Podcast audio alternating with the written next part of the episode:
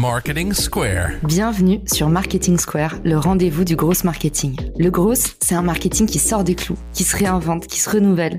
C'est aussi un mindset qui repose sur l'envie de se dépasser, de se détacher de ses opinions une bonne fois pour toutes et d'apprendre en continu. Si tu te reconnais dans cette description, que tu sois débutant ou expert, abonne-toi. Ce podcast va devenir ton meilleur allié. Je suis Caroline Mignot, grosse marketeuse et entrepreneur. Et chaque semaine, je partage sans compter des astuces concrètes, des méthodes actionnables, des idées utiles pour faire grandir ton business et rester à la pointe des nouveautés. Si cet épisode te plaît, tu peux le partager en me taguant ou lui laisser 5 étoiles sur Apple Podcast.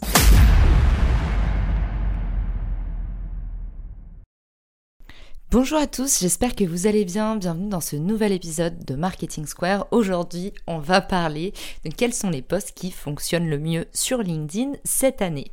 Mais avant ça, j'aimerais remercier Maxou pour son commentaire sur Apple Podcast qui dit un contenu d'une rare qualité, top contenu sur le gros marketing. Ce podcast est devenu mon rendez-vous immanquable. Merci beaucoup Maxou, je suis super contente, ça donne envie de continuer. Merci à tous ceux qui me laissent des avis. Et puis bah comme promis, vous êtes cités à chaque début d'épisode. On commence tout de suite avec la question du jour. Quels sont les formats qui engagent le plus sur LinkedIn? Alors en général, quand on parle des posts qui fonctionnent, bah, ce sont d'abord les posts qui ont de la portée. Et du coup, c'est super important de préciser bah, qu'est-ce qui définit cette portée, le reach, comme on dit. Vous savez que c'est un mot qui me tient très à cœur. Ce qui définit euh, du coup cette portée, ce sont le nombre de vues, c'est-à-dire de fois où, des personnes, des utilisateurs vont regarder votre contenu. On appelle ça aussi dans le jargon des Alors du coup, il y a différentes façons d'imprimer euh, du contenu et la première, du coup, ça va être bah, les posts sur votre timeline.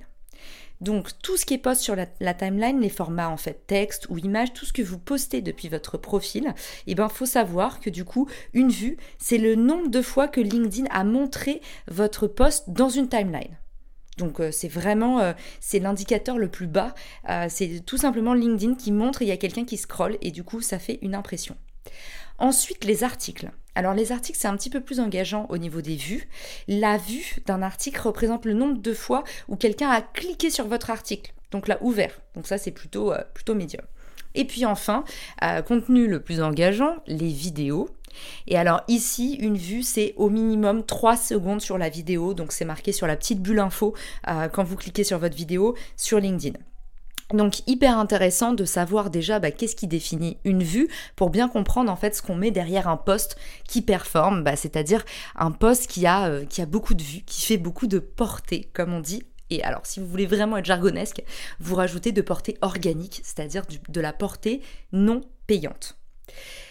En premier, euh, évidemment, vous n'êtes pas surpris, le premier format, celui qui cartonne, c'est les fameux sondages. Alors on en a ras la casquette de les voir partout, mais en fait le problème c'est que c'est une maladie de marketing, on peut pas s'en passer parce que ça fonctionne trop bien. Les sondages sont à LinkedIn ce que les jeux concours sont sur Instagram, c'est-à-dire que ça engage à mort et du coup c'est difficile d'arrêter, même si bon, au bout de 2-3 sondages, on se rend compte que ça crée pas beaucoup de valeur et on en est vite revenu.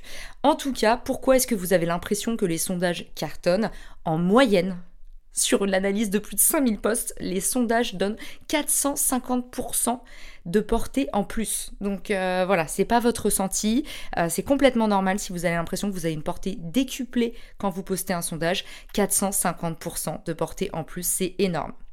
Ensuite, format numéro 2, on a le post document, c'est-à-dire bah, celui qui inclut un PDF. Donc ça peut être, bah, vous avez vu moi tous, les week-ends, je fais des partages de CV, mais c'est aussi parfois des infographies ou un, slide deck.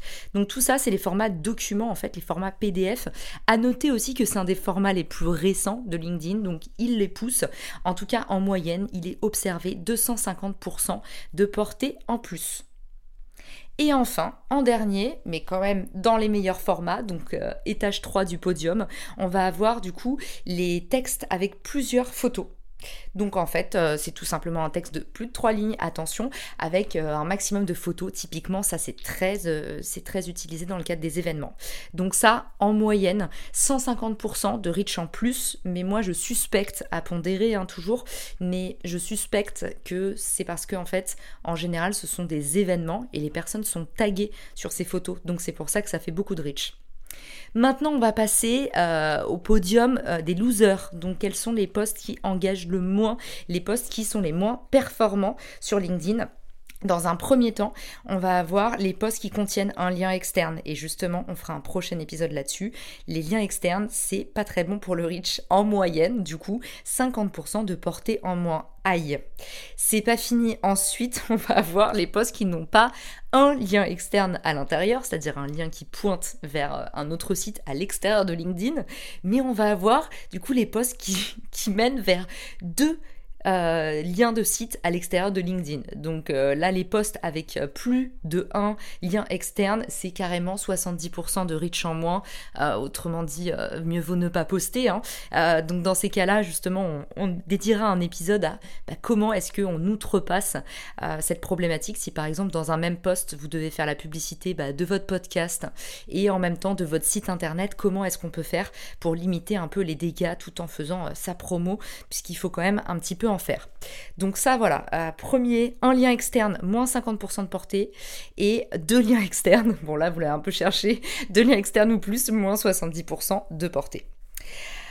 Ensuite, on va avoir du coup les articles LinkedIn. Alors les articles LinkedIn, c'est tout simplement la cata, à savoir que c'est un format qui est en train d'être arrêté par LinkedIn, qui voudrait remplacer ça par les newsletters. Donc ils nous ont mis un nouvel outil qui s'appelle Newsletter, qui est pour l'instant disponible que sur les pages entreprises. C'est un peu bancal leur histoire. On a l'impression que c'est un peu comme les stories. Ils sont en train de tester pendant un an. Ils savent pas trop où ils ont mal. En tout cas, euh, ne postez pas d'articles sur LinkedIn, même sur les pages entreprises.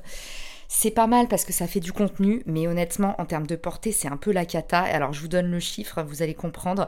Moins 90% de portée organique. Donc, euh, enfin, tout simplement, c'est quasiment du contenu invisible. Euh, attendez-vous à moins de 100 vues sur un article en plus qui est rageant, c'est qu'on sait, euh, nous les créateurs de contenu, à quel point ça prend du temps d'écrire un article.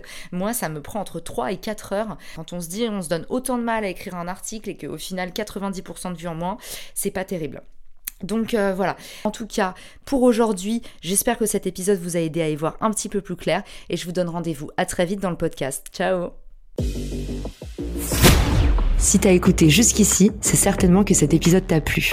Ce podcast est rendu possible par Richmaker, le Tinder du B2B comme on l'appelle. C'est une plateforme que j'ai lancée et qui permet d'identifier des partenaires compatibles en fonction de ton business. En gros, Dis-moi quels sont tes objectifs marketing et je te dirai qui va t'aider à les dépasser au sein de ton écosystème. Pourquoi aller chercher ses clients un par un quand on peut placer sa croissance en pilote automatique? Mettre en commun ses ressources, décupler son impact, mutualiser ses coûts. Après 10 ans à travailler en marketing entre New York et Paris, je me suis rendu compte que la pub était devenue un réflexe tristement automatique. Pourquoi est-ce qu'on baserait notre croissance sur des modèles qui nous placent en compétition les uns contre les autres? Et toujours au profit des mêmes acteurs Le vivant, qui est quand même notre ancêtre de plusieurs milliards d'années, nous enseigne que ceux qui prospèrent sont pas les plus forts, ce sont ceux qui collaborent le plus. Et si c'était pareil dans le business? Pour découvrir l'immense pouvoir du co-marketing, j'offre des contenus que tu trouveras nulle part ailleurs sur richmaker.com, onglet Académie. Plus d'excuses, passe à l'action et à très vite sur Marketing Square, le podcast du gros marketing. Marketing Square.